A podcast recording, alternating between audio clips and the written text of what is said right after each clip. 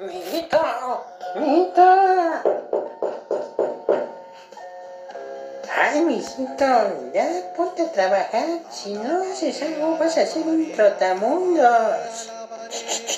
Silencio, abuela. Yo seré un tratamundos, pero del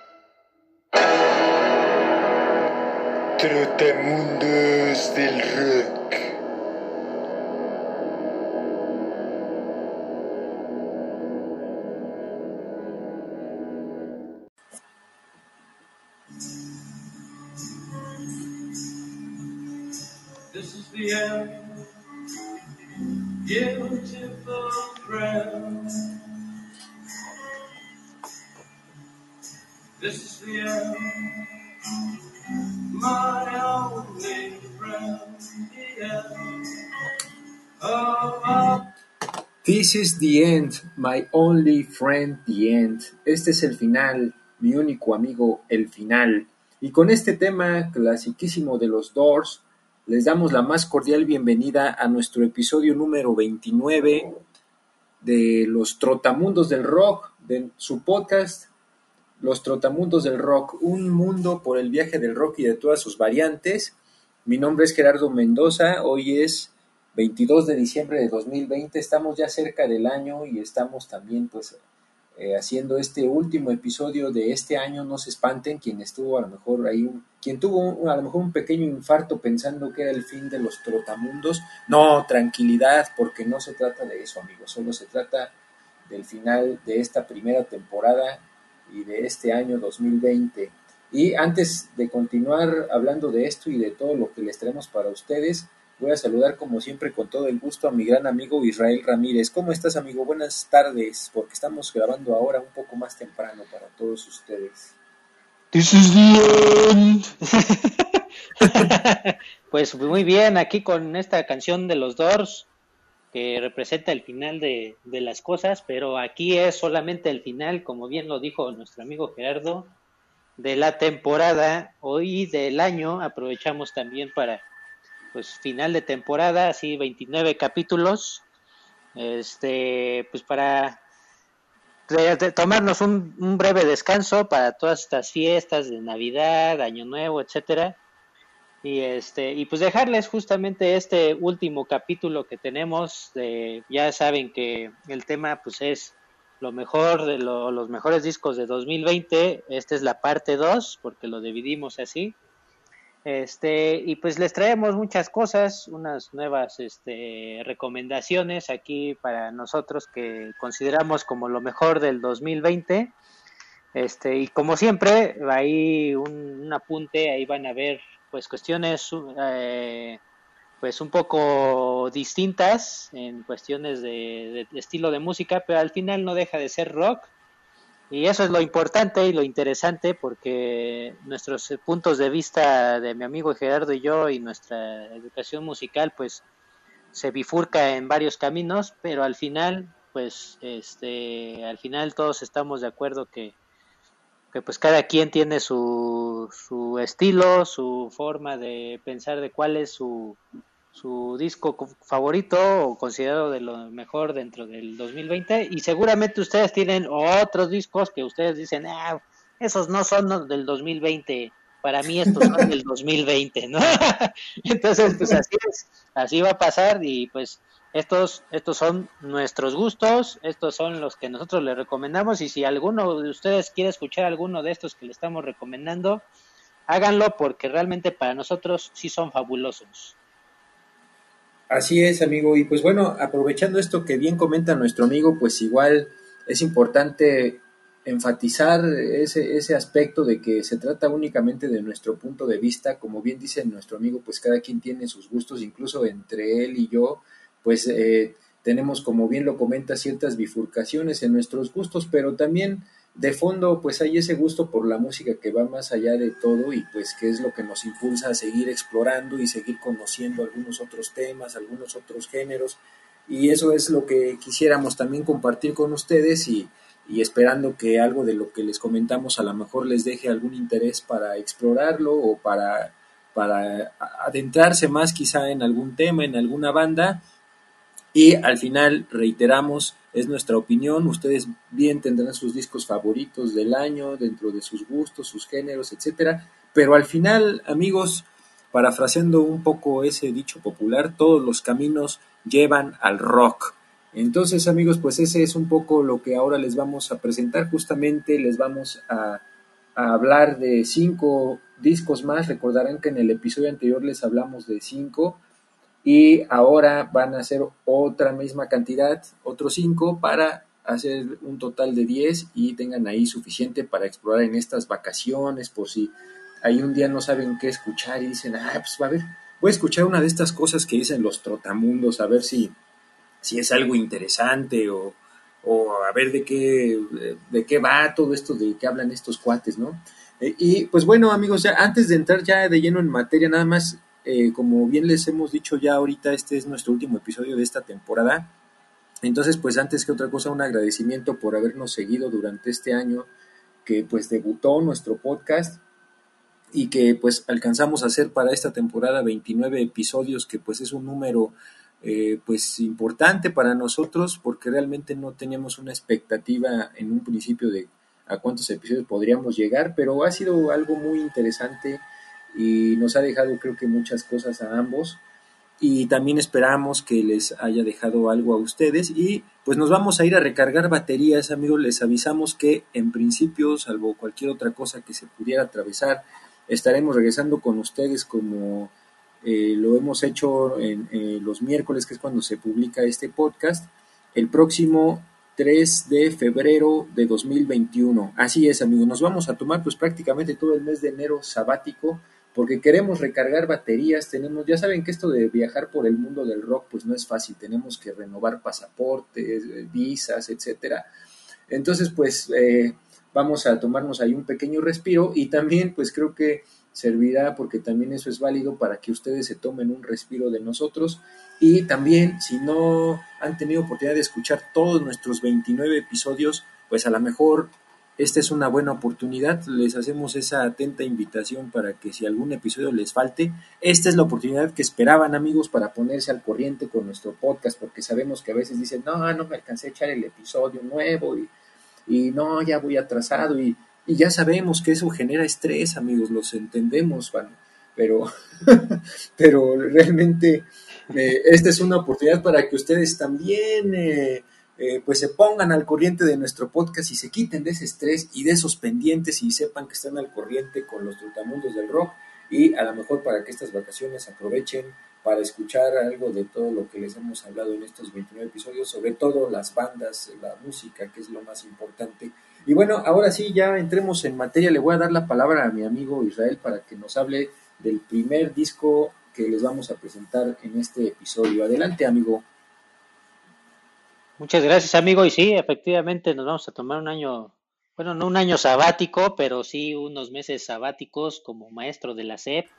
Entonces, para poder recargar pilas y llegar con todo, con toda la fuerza que necesita el 2021 para seguir disfrutando de la música y sobre todo del rock. Miren, eh, eh, este disco que yo tengo o que yo elegí este, realmente cabe mencionar que eh, estos cinco discos que yo elegí, y ahí les recalco, no realmente yo considero que sean dentro de mi top 5, o sea, ahí hay otros discos ahí también dentro del top 5. E, en especial este disco, yo creo que este sería como en, está, está dentro del top 10 de mis mejores discos del 2020. Pero a mí en este programa en, general yo estoy tratando de elegir distintos géneros. Este, ya pasamos por ahí por el por el este el, post metal que era The Ocean o un death metal melódico de, Dark Tranquility.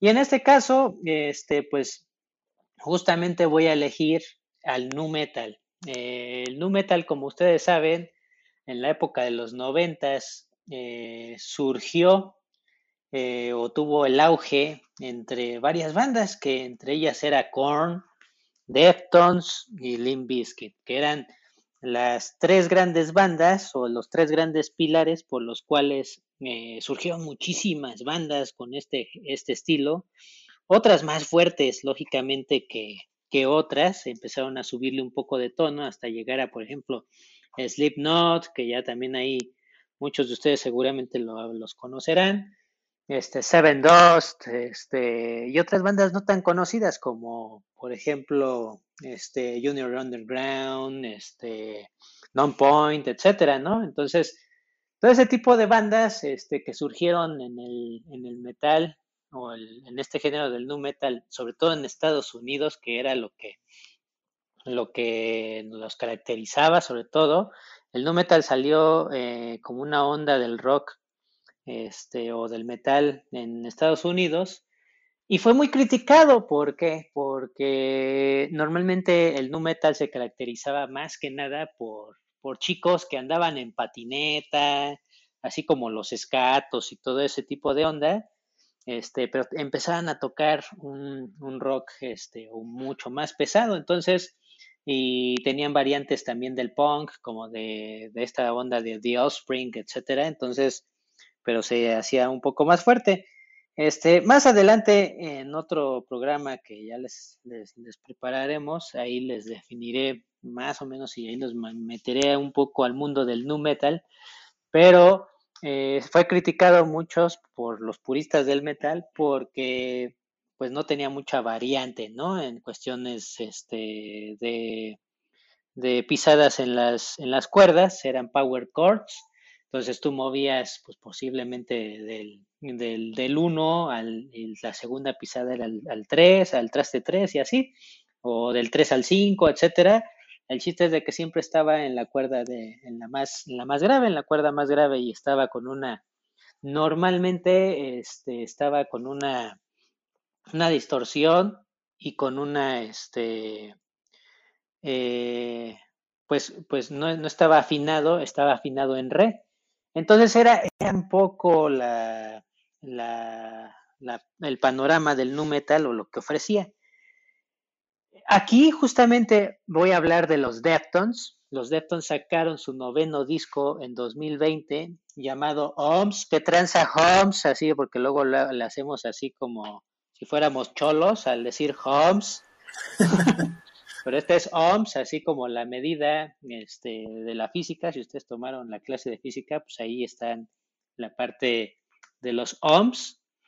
Este, así se llama, ohms. En 2020 salió un 25 de septiembre de este año, en donde eh, la alineación, como bien sabemos, eh, se ha, se ha, eh, pues realmente, a, diferencia nada más creo que de una persona, este, bueno, realmente son dos personas las que han salido de la alineación original de los Deftones. Sin embargo, esto fue en una alineación demo, etcétera. Sin embargo, en ya la alineación que conocemos desde el primer disco, que es el Adrenaline, Adrenaline para mí es el mejor disco de los Deftones. Sin embargo, eh, los Deftones no tenían esa proyección. Veíamos a Korn y a Limp Bizkit pues ya a nivel mundial tocando en estadios, abriéndole shows a grandes bandas. Este, sin embargo, y ellos también encabezaban, este, luego, este, eh, todos los festivales eh, a nivel mundial. Sin embargo, los Deftones siempre estuvieron ahí abajo, pero de repente, eh, a partir del White Pony, el White Pony fue como el parteaguas de, de, los Deftones. Y resulta que ya después, a partir del homónimo, que empezaron con una parte de experimentación hacia el sonido. Llegaron eh, a un punto en donde los Deftones ahorita, en 2020, eh, vemos que Korn ya ha tenido altibajos como tal, este, ya no, ya no es la banda que solía ser con los éxitos que, que tenía o que se conocían. Y Limp tampoco, mucho menos, ya es, este, ya es una banda que pues ya vive de, de sus éxitos pasados, ¿no? Sin embargo, Deftones logró hacer lo que estas dos bandas no, no pudieron llegar a hacer. eh, era fusionar un sonido. Para mí, para mí es un sonido universal. ¿Por qué? Yo considero que el sonido de los Deftones actual eh, con el que iniciaron es totalmente distinto. A mí en lo personal, el sonido inicial del nu metal que tenían un, sonido un poco más simple, más fuerte, sin duda. Sin embargo, era un sonido conciso y directamente, sin tanto revuelo, sin tantas vueltas. Sin embargo, eh, el sonido que ahorita lograron tener o han logrado tener conforme a los años, eh, lo considero un sonido universal porque si tú le preguntas a un hipster, si ustedes le preguntan a alguien que le gusta mucho la música alternativa, por así decirlo, la música electrónica, si usted le preguntan a alguien que le gusta mucho el metal, eh, si a ustedes le preguntan a alguien que tiene bases en el rock, etcétera, concordarán en que realmente a la gran mayoría de la gente, no a toda, eso no voy a generalizar, pero la gran mayoría de la gente eh, está de acuerdo en que Deftones les gusta. Y esto es lo que sucede directamente con OMS. OMS retoma los ocho anteriores discos y haz de cuenta que agarró los ocho anteriores discos, los metió directamente en una licuadora, los molió y ese fue el resultado de OMS. Tiene un cachito de cada una de las de las este, de los sonidos. Eso es lo que ha hecho el éxito de este nuevo disco. Y este, pues está muy claro de que los Deftones eh, se lograron reponer de la muerte de su bajista Chai Cheng, que en un accidente automovilístico murió hace unos, años. Este, y pues eh, fue el suplente, este, el bajista Sergio Vega, también de, de un origen latino. Entonces, vamos a empezar. Este disco como tal tiene 10, 10 este, tracks. Les recomiendo mucho que compren el disco, este, en el sentido de que si ustedes lo han escuchado en Spotify, y yo ya lo hice mención en una reseña anterior que hice de este disco, si ustedes escuchan este disco en Spotify, eso tiene un sonido distinto al que, y, y justamente ustedes van a vivir algo distinto a tener el disco en físico. Si ustedes tienen el CD o en vinil ese disco, van a ver que el sonido para mí es, yo creo que el segundo o el primer disco eh, que mejor suena en este 2020. Para mí este sonido de este disco fue la mezcla que hizo Terry Date, porque también cabe mencionar que Terry Date regresó de, de, sus antiguas producciones. Y pues sí, este, al final eh, la mezcla que hicieron fue formidable, es un sonido muy espectacular. Entonces, para no alargar un poco más esta, esta parte, OMS, aquí está la primera canción que yo les recomiendo de este disco y justamente es la, el último track, es esta, OMS. Fue el primer sencillo.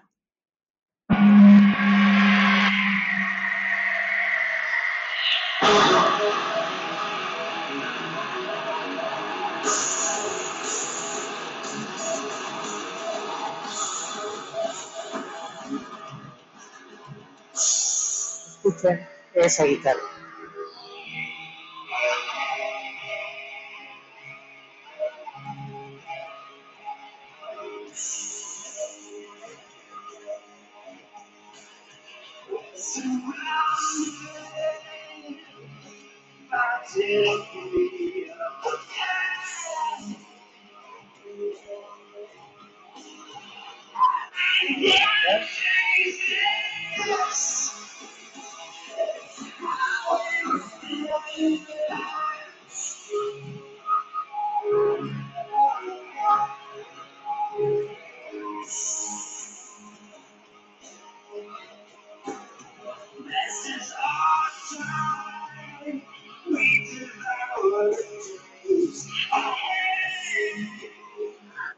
Así, este es el primer sencillo del álbum y el último track del disco, este se llama OMS, que le da nombre a este disco.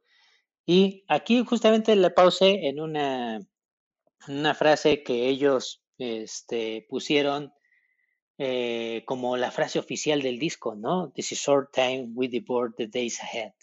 Entonces, esto hasta en sus playeras, etcétera, este, viene eh, esta frase y esta es como la frase representativa. Después de ahí les voy a poner otro track que es Orantia, que es, es espectacular también. Y ahí les va.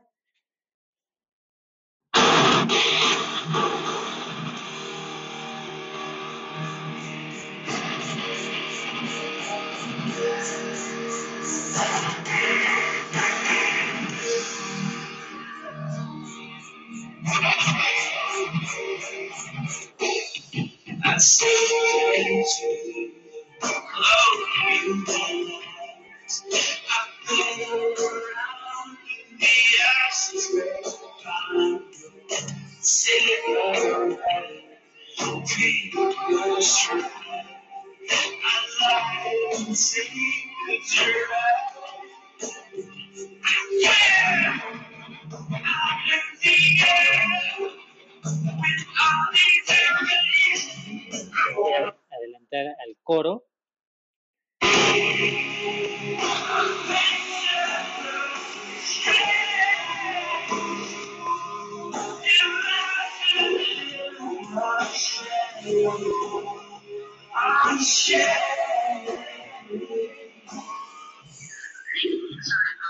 Y ahí está.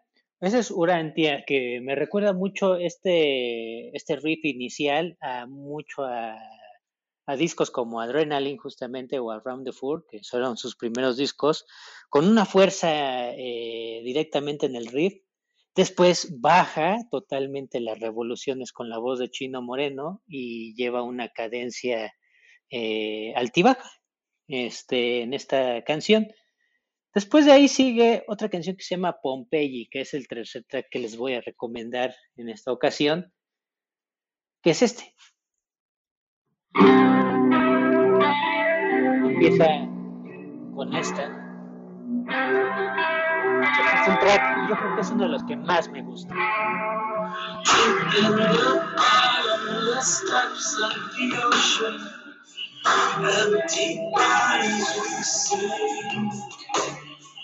Down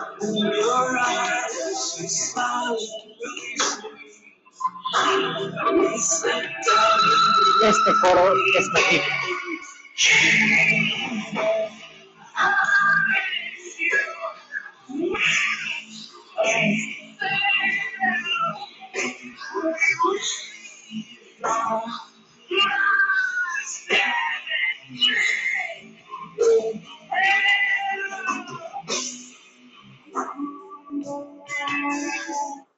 Con esto, realmente Pompeyi me agrada porque tiene la cadencia de justamente este nuevo sonido Deftones, en donde podemos escucharlo en Damon Eyes, en- incluso en el homónimo.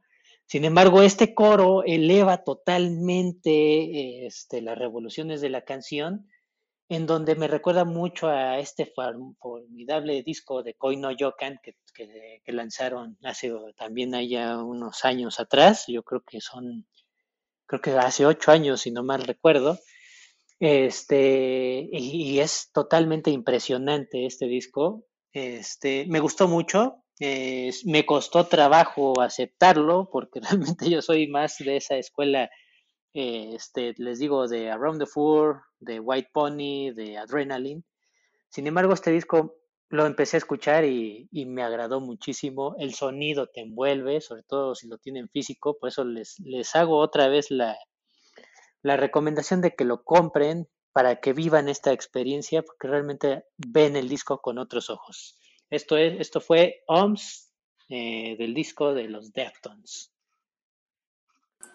Pues, muy bien, amigo, excelente. Y, y pues este, este disco en particular que nos presenta aquí nuestro amigo Israel, yo también lo he escuchado y, y a mí también la verdad me, me pareció bastante bueno, me gustó mucho el, el estilo, creo que lo, lo describes muy bien diciendo que es como si en una licuadora echaras todos los anteriores discos y, y, y la mezcla es justamente el sonido que escuchamos porque sí, sí se notan pues toques prácticamente de todas las etapas musicales, por decirlo así, por las que ha pasado la banda. Y, y, fíjate, también les comparto, amigos, y aquí también a mi amigo se lo comparto, que también de este disco hice el ejercicio de como de elegir mis tres canciones favoritas de, de este álbum y realmente Ajá. pues coincidimos en, en dos. A mí también, de las tres que mencionaste, yo también pongo entre mis favoritas a Pompeii y OMS. Y Urantia también me gustó mucho. eh, sin embargo, la otra tercera que yo pondría como mis favoritas es la, la de Radiant City. Ah, Esa sí. no sé si, si te parezca buena. o- Sí, es muy buena. opinión, pero sí, a mí se me hizo la verdad muy, muy padre también y, y, y bueno, en general es un buen disco y también me da gusto que aquí nuestro amigo haya tocado el tema de los Deftones porque me da oportunidad de, de contarles una pequeña anécdota de un minuto, así muy rápido, que esta banda de los Deftones, realmente yo la conocí pues a raíz de la recomendación aquí de mi amigo Israel.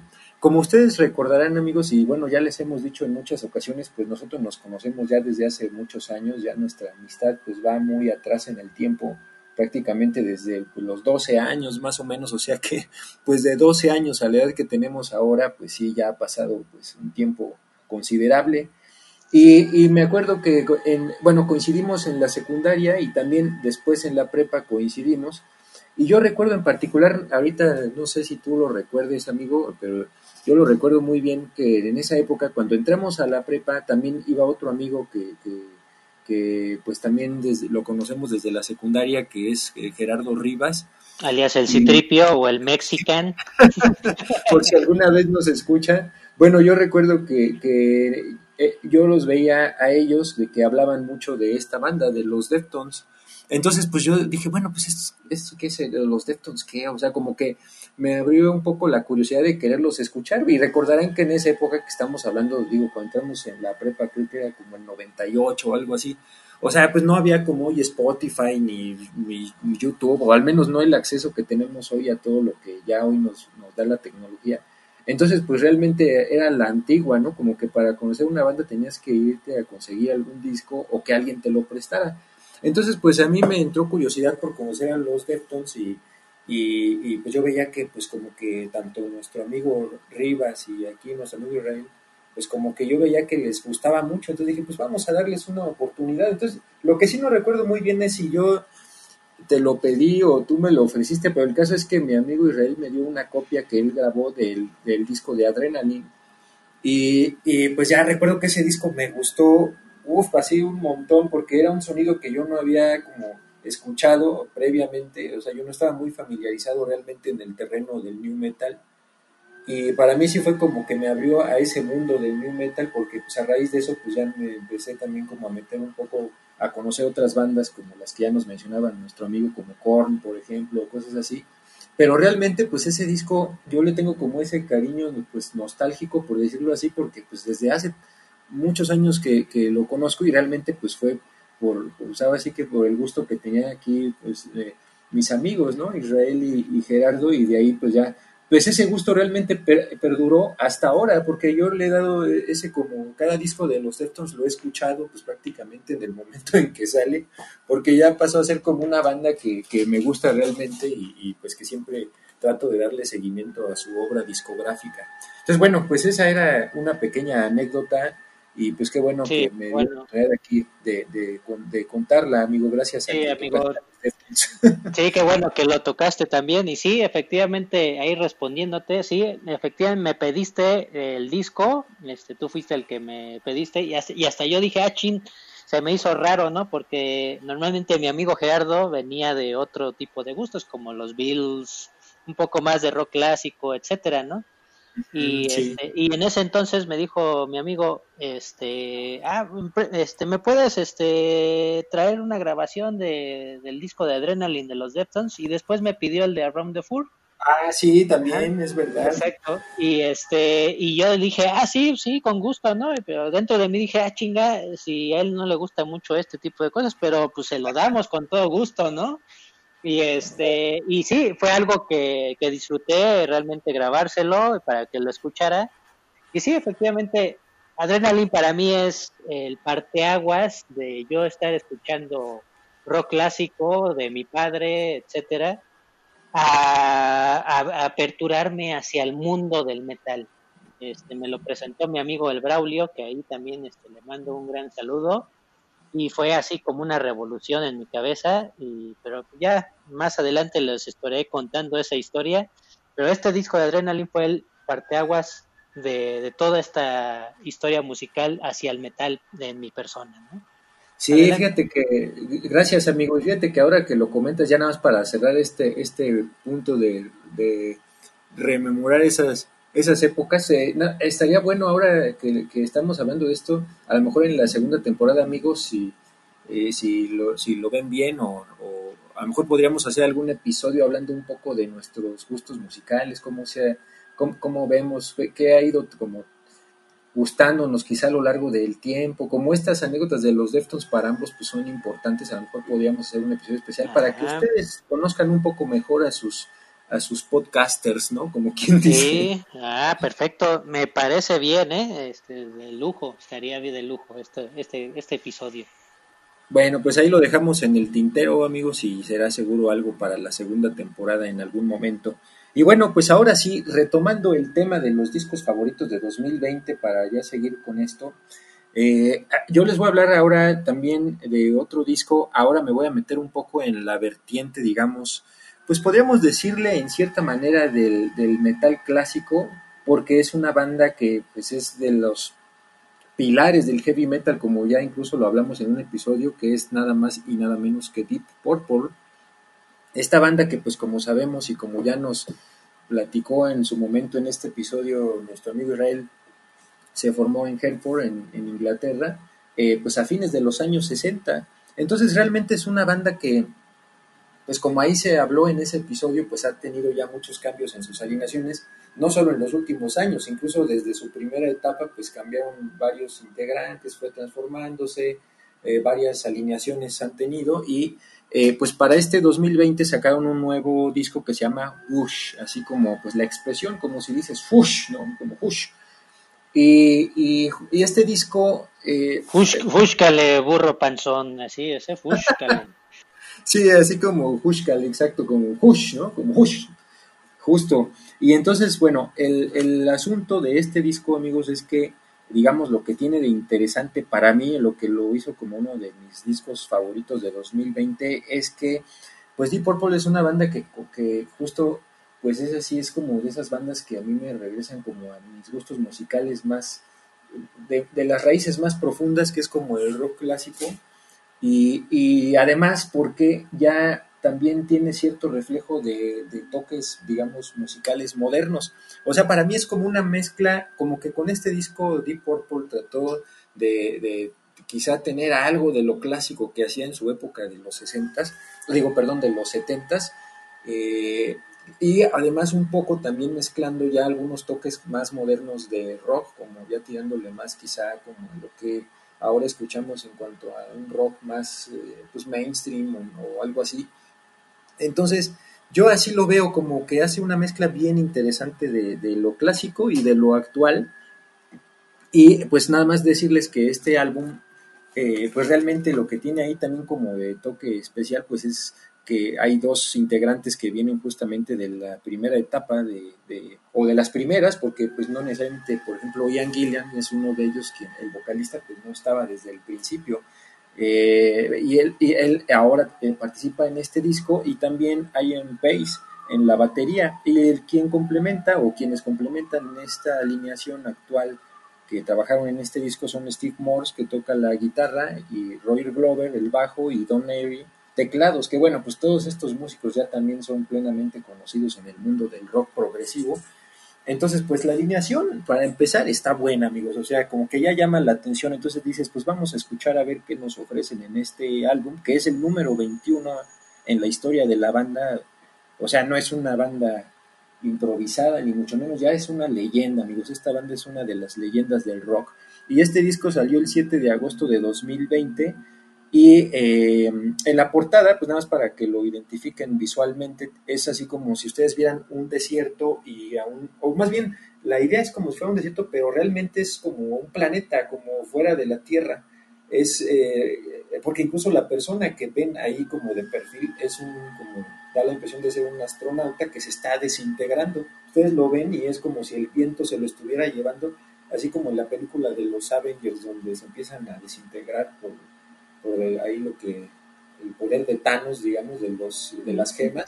No me pues, quiero ir, señor Stark, ese.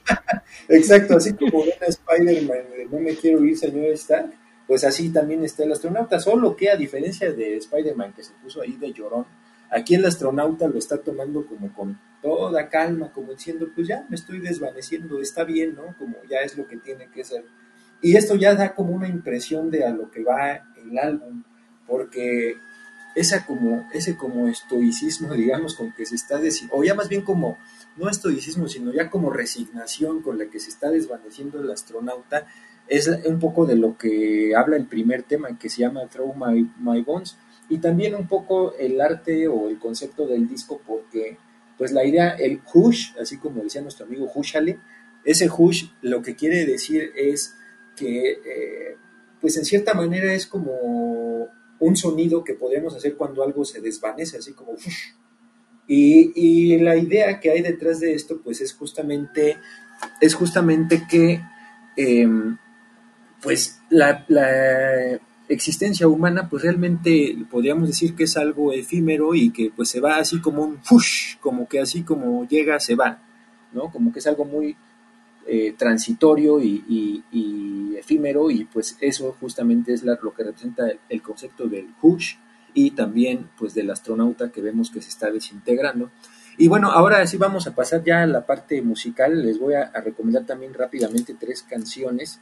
La primera de la cual les voy a, a hablar es el, pues el track que abre el disco que se llama Throw My Bones, eh, como arrojando mis, eh, mis huesos. Este, este track comienza con un toque así como tipo si fuera una melodía de esas de, Halloween, por ejemplo, en los teclados que toca Don Airy. Aquí se les voy a poner la introducción.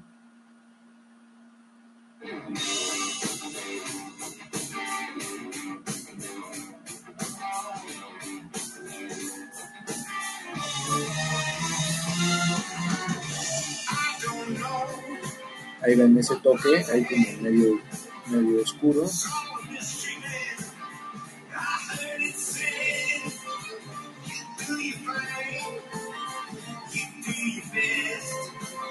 Ahora aquí va a entrar el coro.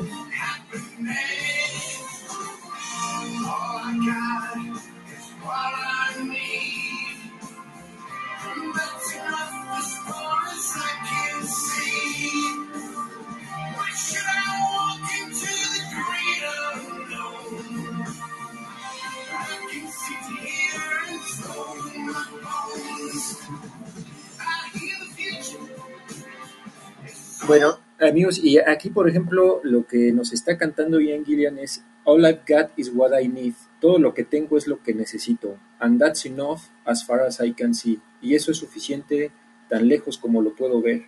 Why should I walk into the great unknown? ¿Por qué debería de caminar hacia lo gran, hacia eh, lo gran, lo gran desconocido, digamos? When I can sit here and throw my bones. Cuando me puedo sentar aquí y pues arrojar mis huesos. Esto nos da un poco como la impresión, o al menos yo lo interpreto en una interpretación totalmente personal, como de que a veces eh, estamos como ávidos de, de buscar o de seguir a lo mejor lo que la gente nos dice, como de, de apuntar hacia lo que apunta la mayoría o, o- o hacia donde nos presiona la sociedad. Pero uno también está en su derecho de decir, bueno, pero ¿por qué voy a ir hacia allá? Pues si yo estoy cómodo aquí, ¿no? Como ¿por qué voy a hacer caso a esas presiones que me están haciendo, ¿no? O sea, yo estoy cómodo, como quien dice, aquí en mi sillón y si quiero estar aquí acostado, eso es lo que yo quiero hacer y aquí prefiero estar y que aquí se queden mis huesos, ¿no? O sea, es un poco como, como yo así lo interpreto, como decir que pues cada quien tiene la libertad de seguir lo que a uno le llene, lo que a uno le guste, sin importar lo que digan los demás y partiendo pues de ese concepto de que pues nuestra vida es efímera y pues por qué la vamos a desperdiciar de esa manera, ¿no? Entonces, bueno amigos, ese es un track que por esas cuestiones me gusta mucho y nos vamos ahora a ir al segundo tema que es el track 4 que es Nothing at All. Las estoy presentando realmente pues no en orden como de favoritismo, sino en orden de aparición, digamos, porque realmente pues yo, pues casi las tres a mí me gustan al mismo nivel, pero aquí, por ejemplo, esta de Notting Adult es una canción que, esta por ejemplo tiene también un toque ahí de esas canciones que ponen de buenas, o al menos en mí como que me produce ese efecto, porque eh, pone de buenas, pero no de esas canciones que son así como muy alegres, sino que em, en mi caso como siento que me pone de buenas por eso, eh, esa sensación que transmite como de que, o sea, ese Notting Adult, lo que está hablando la canción es como, pues no pasa nada, no es nada, ¿no? Como que te da un espaldarazo, digamos, de, de pues ten tranquilidad, no pasa nada, y, eso como que es algo que a mí me da esa sensación como de que me pone de buenas. Entonces, aquí lo vamos a oír un poco el intro para que vean este juego que hacen entre teclados y guitarras. Ah, que por cierto aprovecho para decirles que esta es una de las cosas que más me gustan en cuanto a los arreglos musicales de este disco. Eso es la parte que les decía que desde mi punto de vista hacen un juego bien interesante entre lo clásico y lo actual, porque ustedes recordarán en la etapa legendaria de, de Deep Purple, donde estaban Richie Blackmore y John Lord, pues les gustaba hacer eh, como batallas, digamos, entre ellos en, sus solos, ¿no? Es decir, hacía un solo, por ejemplo, Richie Blackmore y le contestaba John Lord con el teclado o viceversa, ¿no? Entonces era una cosa, y ustedes escuchan los discos, pues es una cosa que afortunadamente está grabada para la historia en todos esos discos de Deep Purple porque es un juego bien interesante el que hacían entre ambos. Y aquí, pues como que tratan un poco de retomar eso eh, también Steve Morse y Don Airy. Yo creo que yo lo siento que es un poco como manera de homenaje y ahorita un poco más adelante les voy a decir por qué. Eh, pero es, estos juegos son como bien clásicos de, la etapa clásica de, de, Deep Purple y aquí les voy a poner un pedazo de la introducción.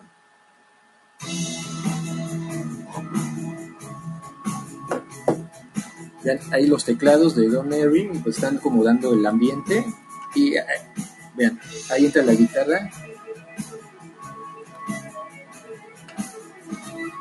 y ahí contesta el teclado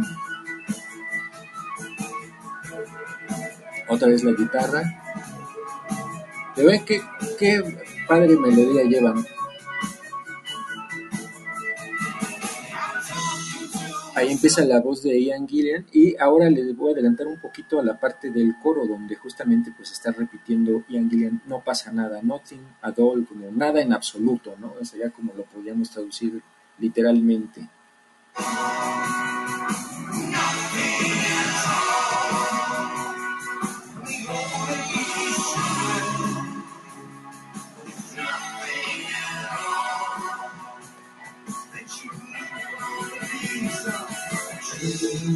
Y ahí regresa a la parte de la introducción. Vean, es que esta parte es padrísima.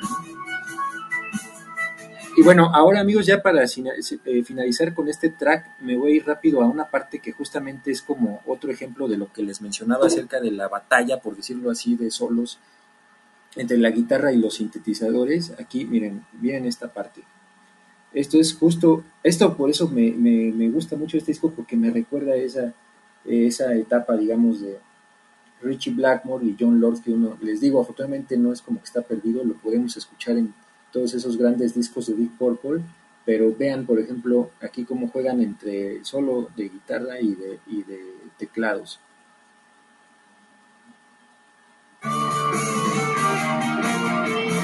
Ahí está terminando el solo de guitarra.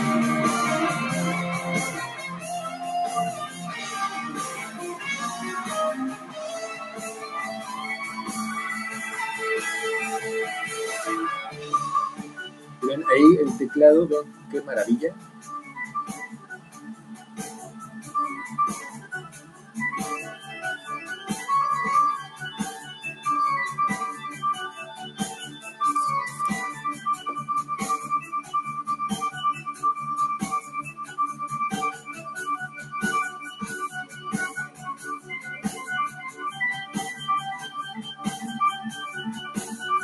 Bueno, pues ya hasta ahí amigos, porque si no nos seguimos, yo encantado, pero pues no nos, no nos daría tiempo de presentarles todas las otras cosas que les traemos. Entonces, este es Nothing at All, nada en absoluto. Y ya para finalizar con este disco me voy rápidamente al track número 6 que se llama Step by Step. Esta también es otra canción que de siento que tiene un arreglo pues un tanto oscuro, pero eso es lo que desde mi punto de vista la hace genial. O sea, tiene ahí un, un un estilo muy padre, incluso aquí les voy a poner la introducción. Vean, esta también así como de tipo Halloween, como de introducción a una película de terror.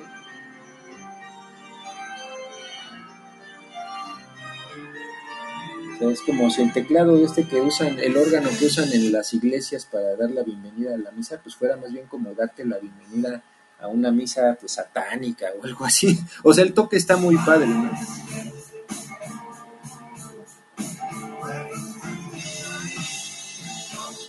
Y bueno, y ya nada más para finalizar, aquí les voy a poner una parte más adelante de esta canción donde también hay un solo de teclado y luego de guitarra. Vean, aquí el teclado.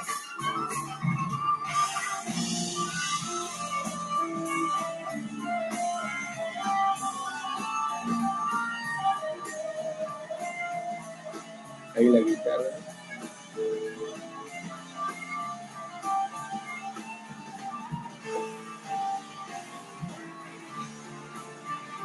Y regresa a la parte que escuchamos al principio.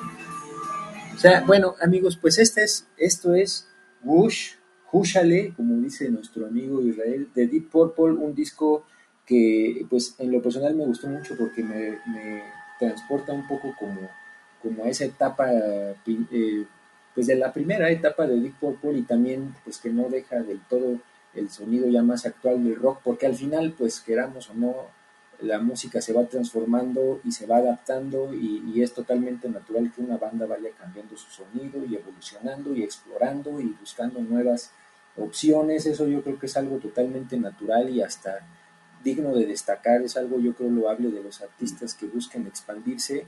Y, y pues bueno, pues es un disco recomendado. Eh, a mí me gustó mucho en este 2020 y pues esto es Push de Deep Purple. Adelante, amigo. Muchas gracias, amigo. Y sí, efectivamente, eh, Deep Purple para mí es una de mis bandas favoritas de todos los tiempos. Eh, efectivamente, ahí estaban los dos eh, integrantes, que es Ian Pace y Ian Gillian, los Ian, este, del Mark, como lo habíamos mencionado en el capítulo de Deep Purple, en la, en la alineación del Mark II. Y este, y ahorita pues ya creo que ya van en la Mark 8, si no mal recuerdo, que es esta alineación. Este, y, y sí, este disco de Júchale Burro Panzón, este, pues es, es, un disco muy bueno. Realmente a mí me gusta mucho. Y sobre todo esta canción de Nothing at All. Esa canción, y, y, se lo mencioné a mi amigo en un chat que tuvimos ahí en, en, los, en Starway to Hell. Para mí esa canción es una de las mejores canciones del 2020 una de las mejores canciones yo considero que también ya de Deep Purple, este, y, y me, y también, o sea, ahorita, ahorita estaba con, los comentarios que estabas diciendo, amigo, me empecé a, empecé a sonreír por el hecho de que es lo mismo que yo, yo pienso de esa canción, este, me encanta mucho el duelo que hay, este, entre tecladista guitarrista, eh, también haciéndole pues un homenaje por posiblemente o tomando las bases de lo que hacía Blackmore con John Lord este donde ah, ¿sabe? ahorita vamos a hacer como la batalla no ahí te va la batalla yo la guitarra y después ah con que sí eh ah, pues ahorita vas a ver cómo le vamos a hacer acá y así y entonces empezaban a contestar y era algo que tú decías oh Dios mío no te empezabas a extasiar porque veías de un lado una cosa y después te sacaba otra cosa mejor acá y, y te contestaba, etcétera. Y esto es lo que sucede justamente en esta canción. Y, y, me pone, no, no eres el único amigo, este es por dos, me pone muy de buenas esta canción, de hecho ahí en Spotify fue de, yo creo que fue la, la octava canción según esto, este, según la, el, el, bueno, la estadística de Spotify, fue la octava canción que más escuché en el 2020. Entonces, este, sí es algo que me pone muy de buenas y escucharla me pone más de buenas. Sí, amigo, pues mira, y ya nada más para finalizar ahorita justo eh, con lo que mencionas, pues me alegra que, que entonces haya tocado este disco y este, esta canción en particular porque pues me da gusto que también signifique como eso para ti, que te transmita esa, esa cuestión positiva y que haya sido de tus tracks favoritos de 2020. Y también ahora que mencionabas justo esto de que eh, de, Richie Blackmore con John Lord. También me faltó ahí ponerle la cereza al pastel, se los debía, les comenté que más adelante les diría, se me pasó, pero aquí se los comento, lo que pone la cereza al pastel de, de que lo hace también nostálgico este disco, y yo pienso que sí se trata como en cierta manera eso, eso un homenaje en cierta manera a lo que hacían John Lord con Richie Blackmore, porque incluyen una canción que justamente es de sus discos eh, primeros, de, que se llama And the Address, que, que justamente es un tema que pues, eh, pues es muy conocido de la banda, un tema instrumental. Eh, me parece que viene en su segundo álbum de Deep Purple, si no mal recuerdo. Eh, sí, ¿verdad? Bueno, es correcto. Sí. eh, Sí, ¿no? sí. Ah, gracias.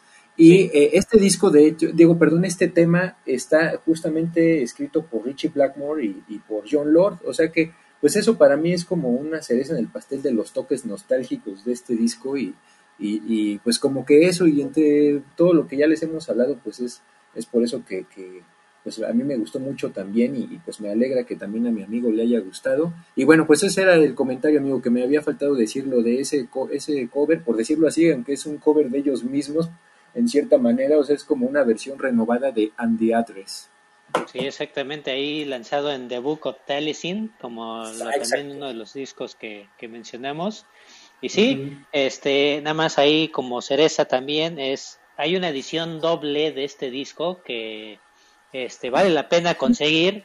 Ahorita está como en 700, 800 pesos, pero ahí váyanlo sondeando, porque es el disco y hay y tiene una edición, un DVD. Este, este DVD viene un concierto este, totalmente en el Hellfest 2017 de Deep Purple. Entonces valdría, valdría la pena conseguir esa edición para ver el concierto de Deep Purple. Eso estaría, Sí. está, está bastante interesante. Y nos vamos rápidamente al tercer disco de otra banda de origen también inglés, pero ahora nos saltamos también, bueno, también tienen algo que ver aquí, también él es- esta banda es de progresivo, metal progresivo, y este, y nos vamos directamente con una banda llamada Haken. Haken lanzó eh, su disco, su- sus, este es el sexto disco en 2020, lo lanzó el 24 de julio del 2020 y tiene como título Virus. Esto, eh, mucha, mucha gente se preguntó y dijo, ay, o sea, lo nombraste porque ahorita está pasando lo del coronavirus, etcétera, y no, efectivamente, pues ellos dijeron, no, nada que ver, nosotros ya teníamos listo ese nombre desde antes de saber sobre la pandemia, este, y lo que ellos hicieron es, es un álbum conceptual en el sentido de que su anterior disco, eh, lanzado en 2018, se llamaba Vector, este, pero tiene un juego de palabras. Vector fue su, quinto disco y si ustedes se dan cuenta, empieza con V, este, este disco, entonces hace referencia a la V eh, o al número romano 5 y eh, Virus hace eh, alusión al sexto, como sexto disco, a la V y una I, que sería eh, la parte del número romano 6. Entonces, por eso nombraron este, a este disco Virus. Entonces, eh, aquí está conformada la, esta banda, como les dije, está formada o fue formada en Londres y, este, y está formada por Ross Jennings en la voz, Richard Henshaw en la guitarra, Charles Griffiths en, en la guitarra, eh, lo que es Connor Green en el bajo y Raymond, Raymond Hearn en la batería y Diego Tejeda en, los teclados. ¿Por qué lo dejo al último a Diego Tejeda? Este, es porque a mí me enorgullece realmente, y, y eso lo, ah, lo, lo vengo abriendo con muchos, eh, a mí me enorgullece mucho que un mexicano como tal llegue hasta estas instancias, no solamente en la música, sino en todo el mundo. O sea, a mí me gusta mucho demostrar que un mexicano puede ser pues capaz de hacer o estar al nivel de cualquier persona del mundo. Entonces, Diego Tejeda, como sabemos, este, fue una persona que es nativa de Guadalajara. Guadalajara se fue directamente a lo que es este Monterrey, estuvo ahí un rato, este Diego Tejeda, Y este, y después de ahí, Diego Tejeda se fue directamente a lo que es este, Londres. Eh, muchos dicen que fue falta de apoyo el que Diego se haya ido directamente a, a Londres, pero ahí en Londres empezó a expresar todo lo que sabía sobre los teclados, etcétera, y de ahí este, Diego como tal eh, lo descubrió la banda justamente Haken. Y ahora es considerado Diego uno de los mejores tecladistas de todo el mundo eh, y en cuestión pues, de, de progresivo, de música progresiva. Este, Diego Tejeda es uno de los más grandes músicos considerados ahorita, este, en, la, bueno, más bien en la actualidad. Y basta este, pues, escuchar sus discos este, con Haken, eh, The Mountain, que es uno de mis discos favoritos, eh, Affinity, Vector, eh, lo que es este, y este disco que es el de Virus, tienen muchísimos discos, este, digo, son, son seis, pueden escuchar, yo les recomiendo que escuchen The Mountain, eh, que así para que vayan viendo la calidad de banda que, que es, y para que escuchen a, a Diego Tejeda en los teclados. Eh, Aquí eh, les voy a poner rápidamente las tres canciones que, están eh, o que les recomiendo de este disco, del por qué lo considero uno de los mejores discos de, del 2020. Empezamos con Prosthetic, es la primera canción del álbum, este, y empezamos con esto. Empieza con mucha fuerza.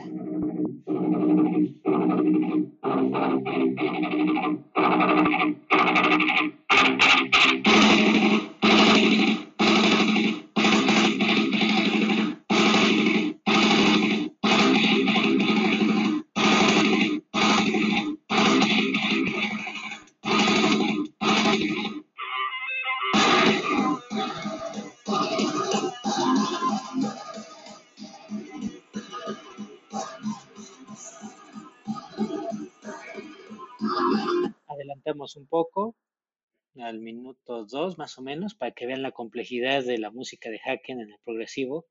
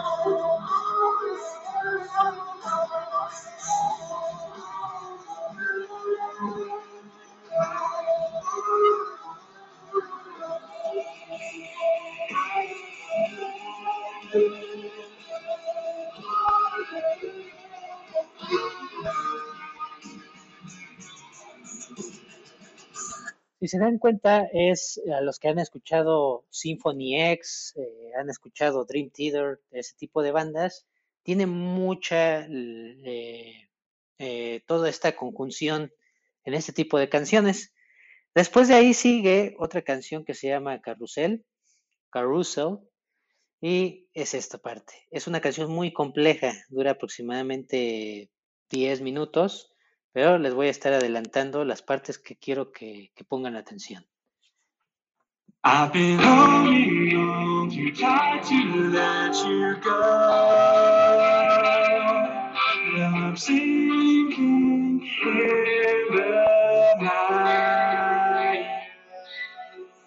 Wish we could go back to how it was.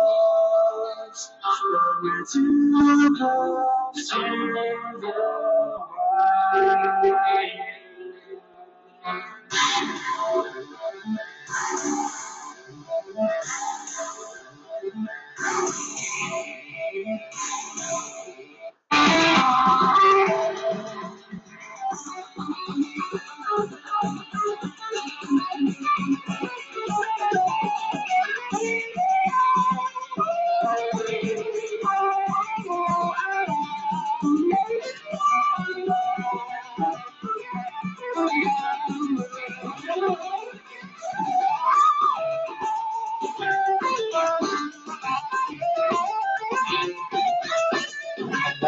parte.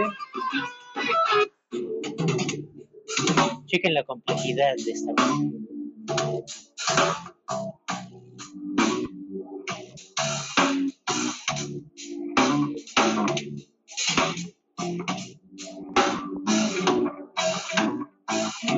Fly without fear of landing. Welcome into the flow. Adelantamos otro tramo. Ready for waves drifting. When we are only Escuchen esa parte.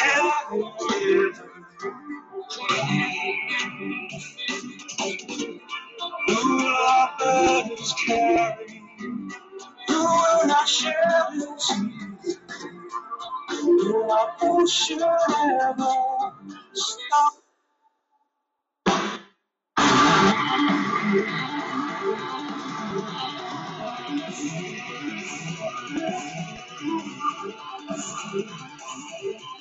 Y vamos directamente con una parte de este disco. Tiene una parte final que se llama Messiah Complex que como les habíamos mencionado en el progresivo se divide una canción muy larga la pueden dividir en muchas partes. Aquí la dividen en cinco partes y les voy a poner esta parte 4 que se llama Messiah Complex 4 de Sect entonces, para que la vean, esta parte dura aproximadamente dos minutos, no mucho, pero tiene muchísima complejidad.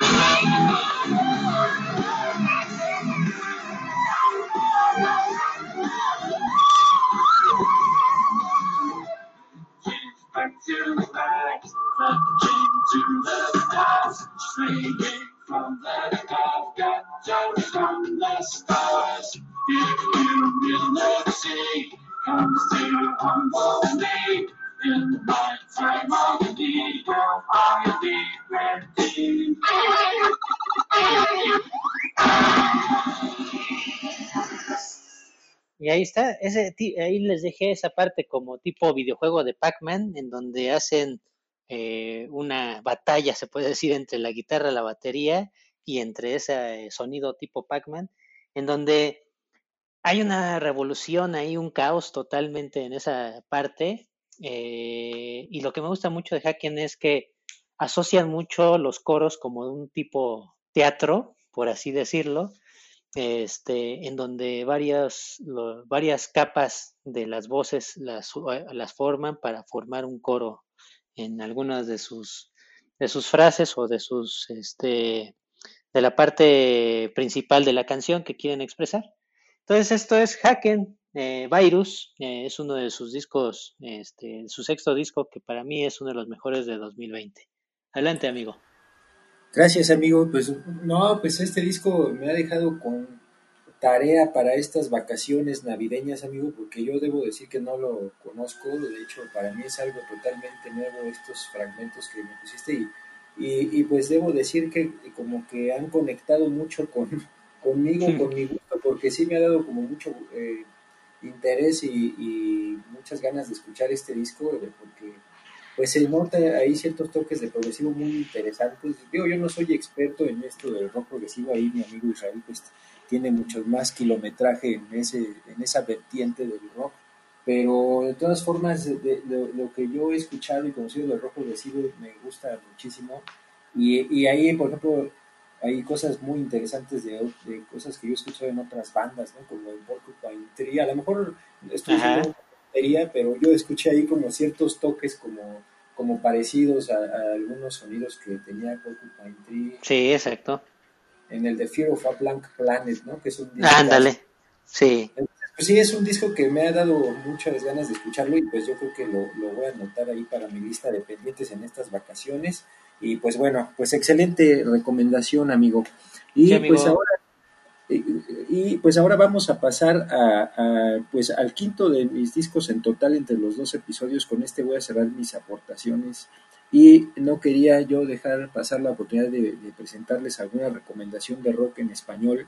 Eh, no, quizá, como alguna vez, quizá creo que lo comentamos en algún episodio. En particular, yo trato de seguir el rock en español, el rock latino, el rock eh, pues mexicano, eh, pues particularmente, pero en general el rock latino trato de darle un seguimiento porque pues siempre me llama la atención como ver qué están haciendo nuestros eh, compatriotas mexicanos o, en general pues toda Latinoamérica en cuanto al rock, como que se me hace interesante cómo adaptan a veces los estilos extranjeros con las cosas de folclore de cada país, o a lo mejor hasta cómo sacan algo totalmente nuevo y, más bien al estilo de cada país le adaptan algo de alguna otra corriente, como que es un ejercicio de ir y venir y, y siempre como que algo interesante desde mi punto de vista le pone la, la raíz latina. Y para hablar de este disco, pues debo decirles que se trata de una banda mexicana de la cual ya hablamos en nuestro episodio de rock mexicano, que es La Barranca. Es una banda que pues ya tiene mucha historia y yo debo decir desde mi muy particular punto de vista que es una de mis bandas favoritas de rock mexicano. Y, pues eh, eh, también es una banda que le he dado seguimiento a todos sus discos. He tratado de, conseguir todo su catálogo, digamos, en físico es una tarea un poco complicada porque no es tan fácil a veces encontrar ya todos sus discos, pero, pero estos nada más se los digo porque pues les expreso que es una banda que yo encuentro muy interesante y que incluso en el arte de sus discos y en sus letras y todo, siempre como que es algo que a mí me agrada eh, pues mucho, ¿no? Entonces, eh, pues este disco que sacaron este año, en 2020, que salió justamente hace poco, el 11 de diciembre de 2020, es su décimo segundo álbum y se llama Entre la Niebla. Si ustedes ven la portada o lo buscan en Spotify o en su plataforma de preferencia, eh, pues va, van a ver que es la portada justamente como eh, un barco, digamos, que está en el mar y, justo se ve como gris, ¿no? predomina el color gris y se ve el barco que está pues justamente como entre la niebla, ¿no? Como se llama el disco. Y esta portada pues fue eh, eh, pues ad hoc, digamos, con, con, lo que tratan las letras del álbum y fue hecha por un artista mexicano que se llama Francisco Larios y la obra se llama Cuerpos Flotantes, o así se llama esta, esta obra que hicieron para la portada. Y eh, pues bueno, decirles que, La Barranca, nada más rápidamente recordarles, pues prácticamente el único miembro que ha permanecido y más bien es el fundador y compositor y principal cerebro, digamos, de la banda es José Manuel Aguilera, quien pues toca, entre otras muchas cosas, pues la guitarra y también es quien canta. Para este disco fue acompañado de Adolfo Romero en la guitarra, Eric Romero en el bajo, Jan Zaragoza en el piano y los sintetizadores, Abraham Mendoza en batería y, la que es su compañera, digamos, de proyecto musical prácticamente en todos sus discos, que es Cecilia Toussaint, que es quien le hace los coros, que pues si ustedes están un poco quizá adentrados en esa escena original, digamos, del rock en México, también un poco del rock pop, eh, etcétera, pues eh, ubicarán perfectamente a Cecilia Toussaint, porque ha trabajado incluso con Saúl Hernández, eh, o sea, ya es un artista verdaderamente ya de muchos años y a mí en lo personal siempre me gusta mucho el toque que le dan los coros que hace ella a las canciones de La Barranca. Eh, recientemente estuve eh, pues, reescuchando, digamos, el primer disco de, La Barranca y, de verdad los coros que hace Cecilia Toussaint es una, es una maravilla. O sea, les recomiendo mucho que, que escuchen eh, pues si no toda la discografía de La Barranca, porque pues, es muy amplia, muy extensa, eh, al menos eh, esta lista que te da Spotify de lo mejor, o This La Barranca, o cosas así, para que al menos exploren algunos tracks, porque vale la pena que, le den una oportunidad y pues ya ustedes decidan si, si quieren explorarla más a fondo o ya no. Pero ahora, ya en este disco en particular, ya para irnos rápido con, con, este, con la música de este álbum, como les decía, una de las cosas que yo más destaco de La Barranca desde sus primeros discos es eh, las letras. O sea, eh, José Manuel Aguilera para mí es un letrista muy bueno. Eh, yo creo que si pudiera haber un paralelo y no sabría quién se llevaría el primer lugar, sino que pues más bien habría que verlos como un poco por separado, como su mérito cada quien es como por ejemplo con Saúl Hernández, que sus letras son muy interesantes incluso pues las de José Manuel Aguilera son eh, como todavía un pasito más arriba en cuanto a, a poético, digamos, a ese aspecto sentimental que tienen las letras. Entonces les digo, es difícil como, como pues elegir entre uno u otro para mí, pero las letras en particular de José, de José Manuel Aguilera para mí siempre son destacables. Y ahorita les voy a, poner unos segundos del primer track que les voy a presentar, que justamente es el que abre el disco, que es eh, una canción que se llama Sueño de Orquídeas. Y aquí vean la introducción. Eh, eh, aquí la estoy poniendo. Aquí les va, amigos.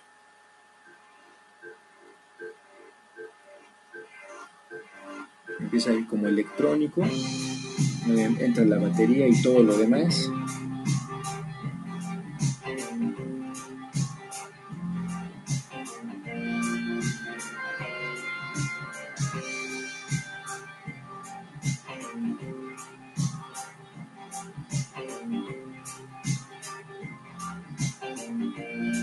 Empieza la, la voz de José Manuel Aguilera, que es bien característica.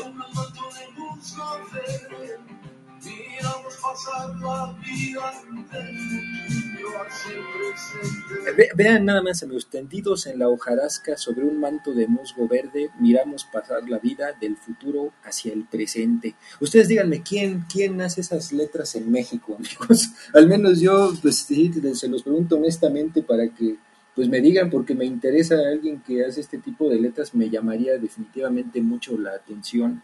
Y ahora les voy a poner un poco de, de- del coro de esta canción para que escuchen cómo es, genial cómo se... Cómo, los coros de Cecilia Toussaint, les digo, para mí siempre son una maravilla. Siempre, es una voz que se me hace muy bonita la que ella tiene y, y que le da un toque muy padre a las canciones de La Barranca.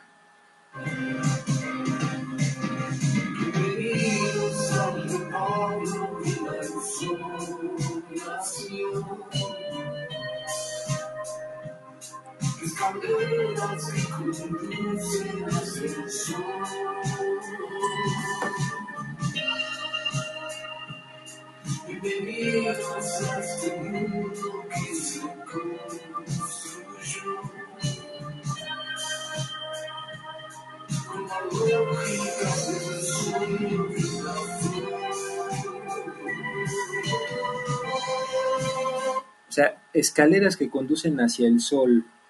Bienvenidos a este mundo que se construyó con la lógica del sueño de una flor.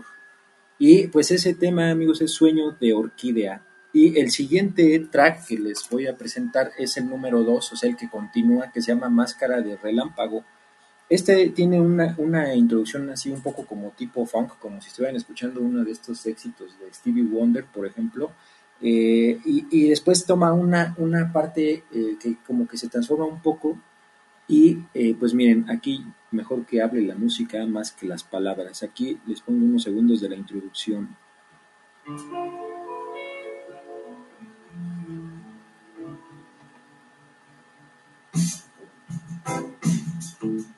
Es como una parte de ahí medio funk.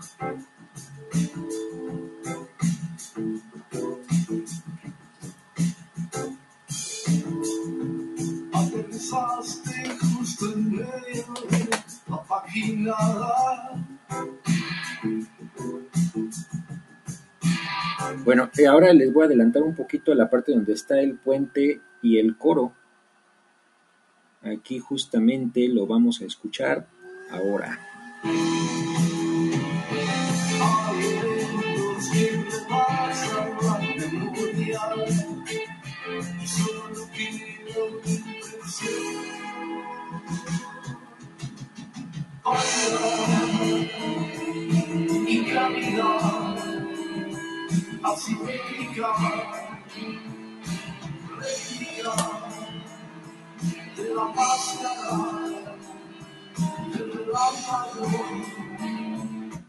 Y solo queda una impresión. Ah, perdón amigos, me voy un poco más atrás para que esto haga sentido. Hay eventos que rebasan la memoria y solo queda una impresión pálida, ingrávida, asimétrica, réplica de la máscara del relámpago. Y vean, esta canción en particular al final tiene una transformación pues muy, muy interesante y muy padre, o al menos a mí me gusta mucho, como que se transforma la, la, la melodía y el, el, el, ritmo, digamos, el beat que lleva y empieza a cantar ahí José Manuel Aguilera, el corazón es incapaz de estar en paz frente al amor, su condición siempre será enloquecer por un amor.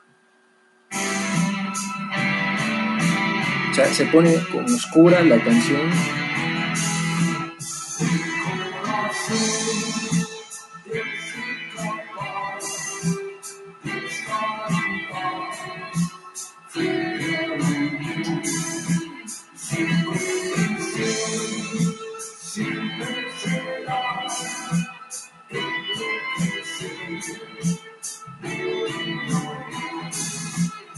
Eso es Máscara de Relámpago, amigos. Y ya rápidamente me voy al tercer track y último, que también es el último de este disco, que es Entre la Niebla, parte 2, porque también antes hay uno que se llama Entre la Niebla, parte 1.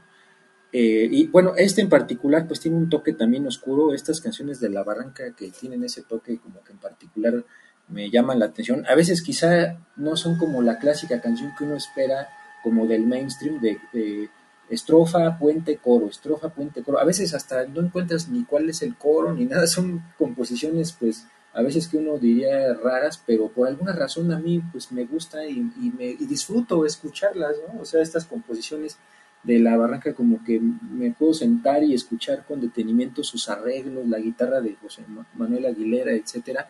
Entonces, bueno, aquí les voy a poner unos segundos de este tema, particularmente el coro que aquí va, aquí va ahora.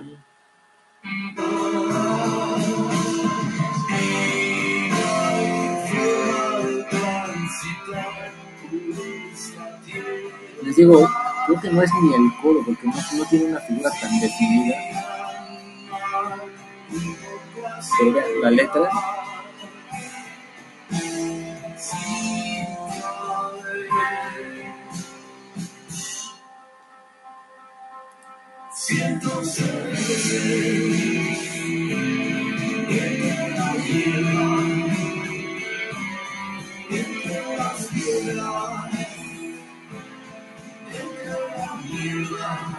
Ahí lo que nos está cantando José Manuel Aguilera y la barranca es y no hay forma de transitar por esta tierra sin andar un poco a ciegas, sin caer cientos de veces entre la hierba, entre las piedras, entre la niebla.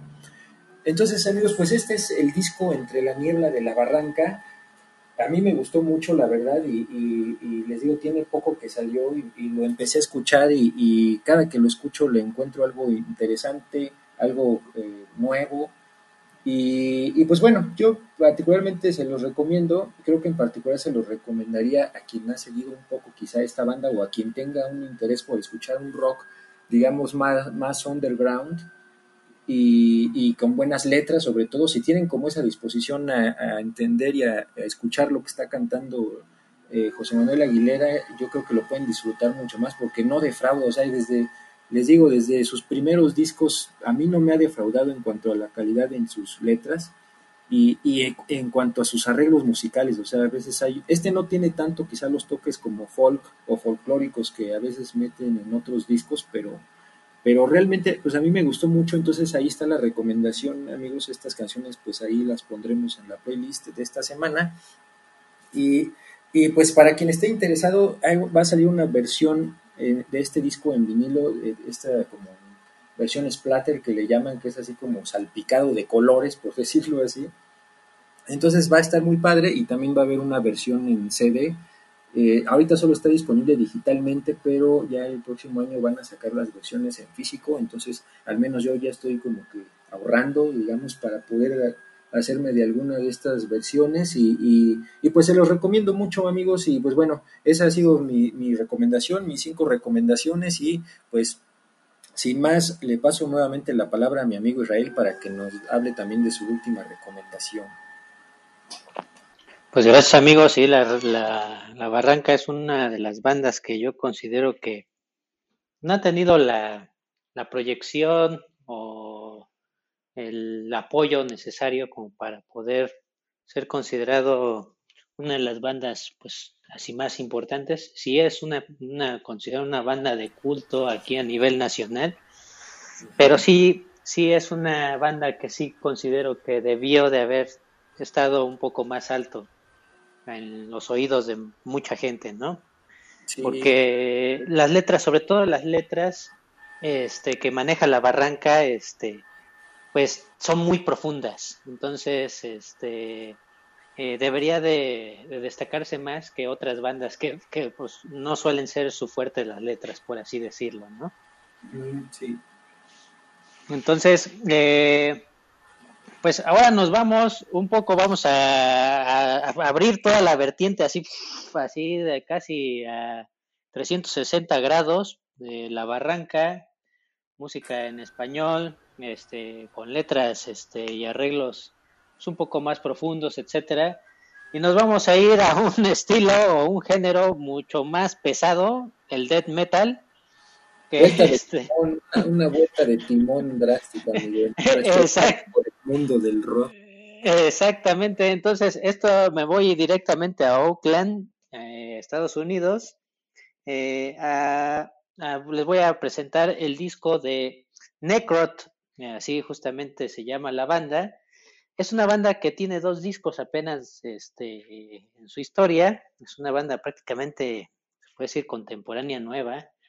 Este, sin embargo, este disco de Mortal, este, el segundo disco de esta banda, eh, dio mucho de qué hablar realmente. Este, entre los aficionados, por así decirlo, los true del metal, este, lo consideran como uno de los mejores discos del, del 2020. Y eso fue lo que me llamó la atención porque justamente estaba viendo pues muchas, muchas, este, pues eh, noticias de metal, eso, y mencionaban en todas, en la gran mayoría de las noticias del metal, etcétera, nombraban la reseña de este disco y todos, al parecer, en esta escena del metal, pues a todos les agradó muchísimo este disco. Entonces, a mí me llamó mucho la atención la portada porque, como bien lo dijo una vez mi amigo Gerardo, este, las portadas tanto de metal como de progresivo siempre se esfuerzan mucho y sobre todo aquí en esta parte, eh, si ustedes eh, buscan el disco de Necrot, eh, así, Mortal, eh, ustedes también se van a dar cuenta que es una típica portada de death metal. Este, pues ustedes ya saben que el death metal se caracteriza por hablar de muerte, pues acá hay veces que de sueños acá, este, directamente en el infierno, o, o, este, partes mutiladas, o cositas de ese tipo. Ese es lo que define al death metal por, por algo es este con esta definición. Aparte es un género muy muy fuerte, muy muy pesado y este y también pues las voces guturales también este caracterizan a este a este género.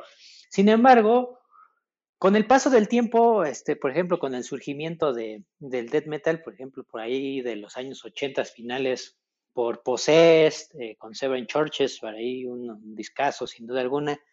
Después de ahí surgió Death, que Death también tenía una serie de discos que ninguno fue malo ni, y tampoco ninguna canción era mala y era pesado y técnico totalmente, ¿no? Y de ahí surgió lo que se llamaba la, la, la corriente del death metal de Florida, que en realidad no eran de Florida, pero sin embargo algunas bandas sí surgieron ahí, pero otras surgían en San Francisco, otras allá en Los Ángeles, y así, en varias partes de Estados Unidos, pero tenían un sonido eh, no solamente brutal, sino también técnico, técnicamente era este, muy especializado, los solos, la rapidez, etcétera, y las voces eran tremendas. Lamentablemente ahorita conforme va pasado el tiempo, este, pues ya sigue la misma fórmula, etcétera, pero el death metal este, ha caído muchísimo, o sea, ha decaído mucho. Sin embargo, este disco de Mortal retoma todas esas, esas vertientes o esos elementos que, por ejemplo, tenían grupos como Morbid Angel, como los, el inicio de Cannibal Corpse, este, y todo ese tipo de bandas que, que fueron grandísimas este, en su momento, este, Hypocrisy en su, en su época inicial, Entonces, toma todos estos elementos y los plasmó en este disco.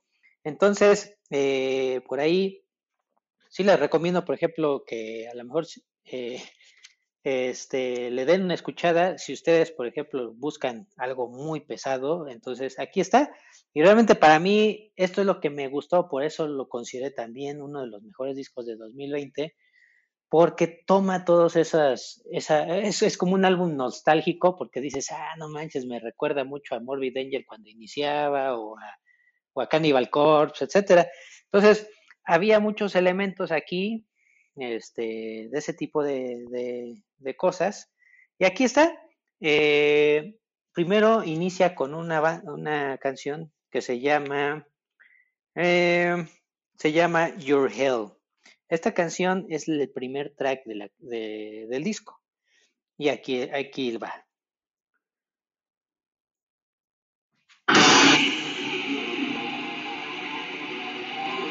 Disco muy oscuro, pesado.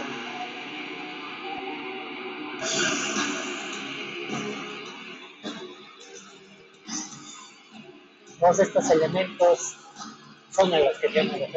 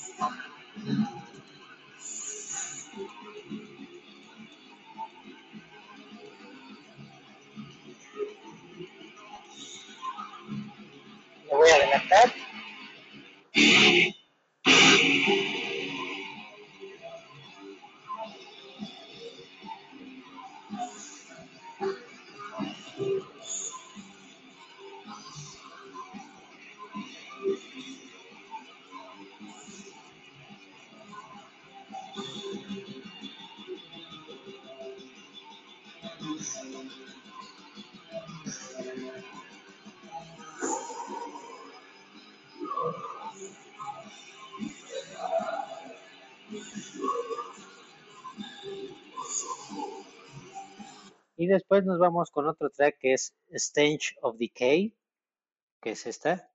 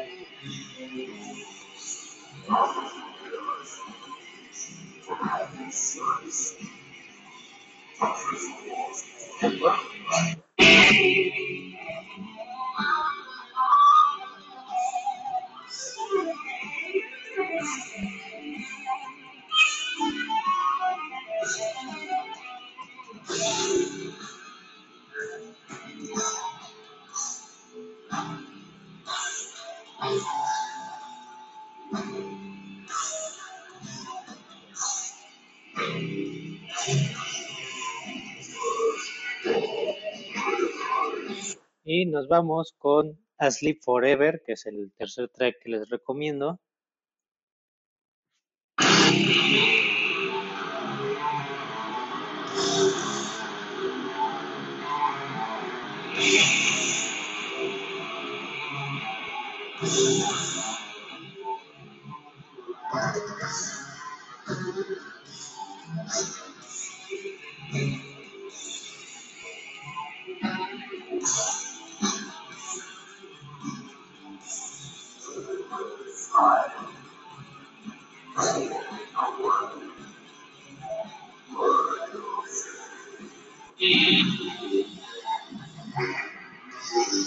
Fíjense estos elementos. vamos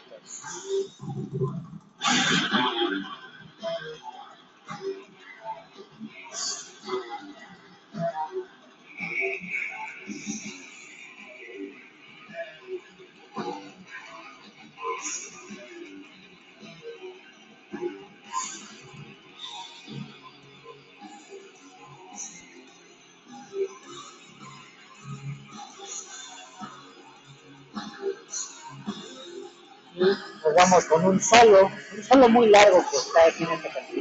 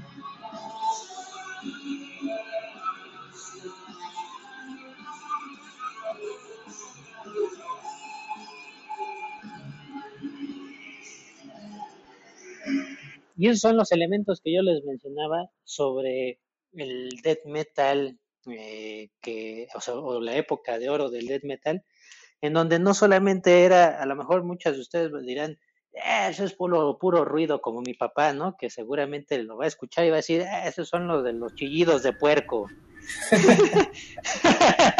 Entonces, este, pero realmente está muy estructurado este death metal porque esa era la, o esa era la idea en un principio donde tenía brutalidad, sin embargo tenía mucha técnica y mucha estructura. Y aquí justamente lo vemos, es, eh, vemos un inicio en donde a lo mejor hace una variante, pero después sigue con la base del death metal, y después de ahí hacen solos, este, hacen unos cambios directamente, unos contratiempos, entonces de ahí este, se deriva justamente esta, y ellos, esta, esta banda de Necrot retoma mucho estos elementos. Es por eso que la verdad sí lo considero uno de los mejores discos del 2020, este, por esa razón. No es, no es este, adornado, sin embargo es muy conciso y toma esas bases. Pues Listo, sí, amigo. Excelente amigo, pues muchas gracias, pues ese también lo voy a anotar para mi lista de tarea para estas vacaciones. Este está bueno como que para escucharlo así el, el primero de enero, cuando así cuando todos todos se como zombies, así para, para que todos despierten con ánimo, ¿no? Que aunque estén para que los vecinos que están dormidos se despierten, ah caray, ¿qué está pasando? Sí, órale. Bueno, Inician el año, órale, órale, levántense. le- sí, digo, para levantarse en una buena resaca, está Así Entonces, es. ahí en mi lista de pendientes. Y, pues sí, amigo, pues, muchas gracias y, y bueno, pues vamos a, a- aquí mientras nos despedimos vamos a tratar de poner de fondo un poco más de este tema de Jim Morrison para, para que nos sirva a manera de... Espérenme, Antes- amigos, me pongan- Antes, antes de que lo pongas, amigo, a ver, quería poner yo uno antes, de rápido. Ah, bueno, va, échale. es, a ver si lo, si se escucha. Ah, sí, sí, cómo no. Pues aquí lo que todo el mundo del rock, es una feliz Navidad a todos.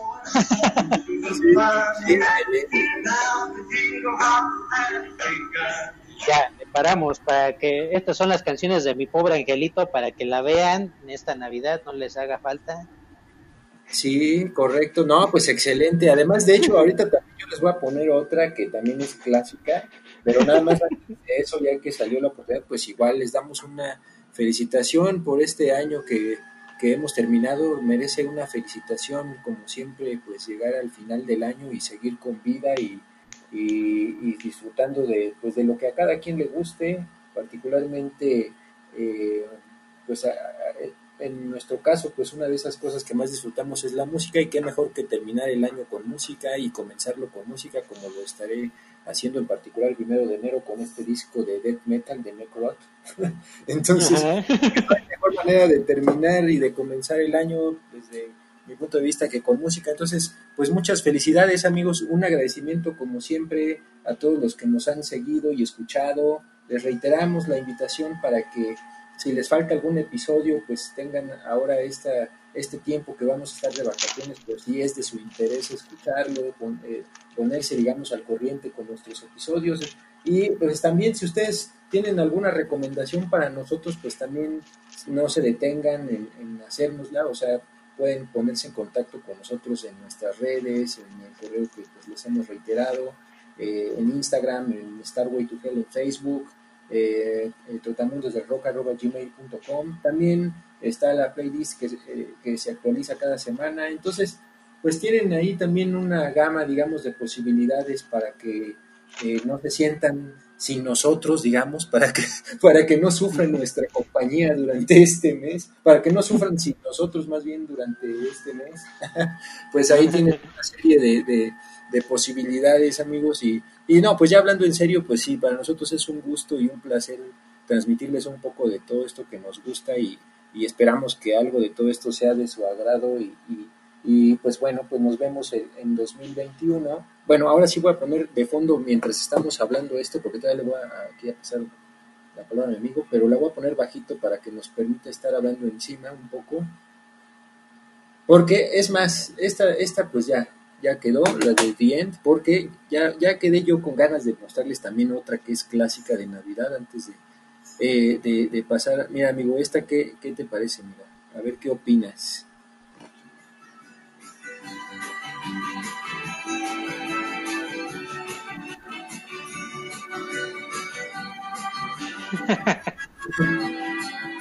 Feliz Navidad. Feliz Navidad. Así es, amigos, aquí con la música de fondo de José Feliciano, pues feliz Navidad, próspero año y felicidad. Que se Así es, amigo. Aquí es, esta, aquí aplica la de si no nos vemos, feliz Navidad. Ah. Ese es de los memes clásicos, Navidad. Sí, amigos, pues que nos sirva este fondo para despedirnos y desearles lo mejor. Eh, y pues bueno, eh, regresaremos pronto con ustedes. Muchas gracias por su paciencia, su, su, su, tiempo y pues hasta la próxima. Amigo, como siempre, un gran placer, un gusto haber compartido estos 29 episodios este 2020 y pues nos vemos o, o nos escuchamos o lo que sea en 2021. Muchas gracias y hasta la próxima. Muchas gracias a todos. Feliz y un abrazo. Feliz Navidad y próspero año nuevo para todos. Feliz Navidad. Feliz Navidade.